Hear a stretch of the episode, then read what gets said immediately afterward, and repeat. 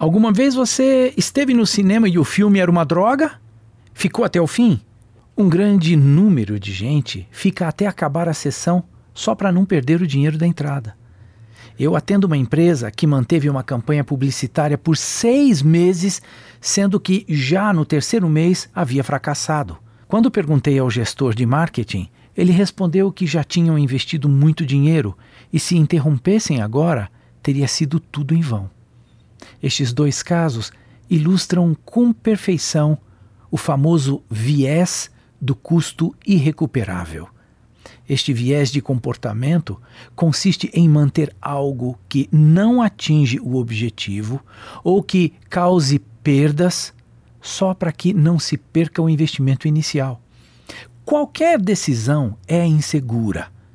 Tudo o que planejamos ou imaginamos pode ou não dar certo. O viés do custo irrecuperável entra em cena quando esquecemos que, diante do fracasso de um projeto, existe sempre a possibilidade de interrompê-lo e arcar com as consequências.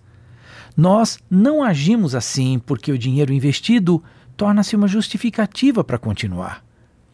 O Concorde é um grande exemplo de um projeto estatal deficitário Inglaterra e França eram parceiras nessa empreitada e, mesmo reconhecendo antecipadamente que a empresa do avião supersônico nunca seria lucrativa, os dois países continuaram a investir altas somas só para manter as aparências e os investimentos iniciais.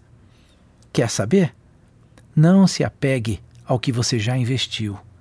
A única coisa que conta de verdade é o agora e sua estimativa de futuro. Eu sou Abraham Shapiro, profissão Atitude.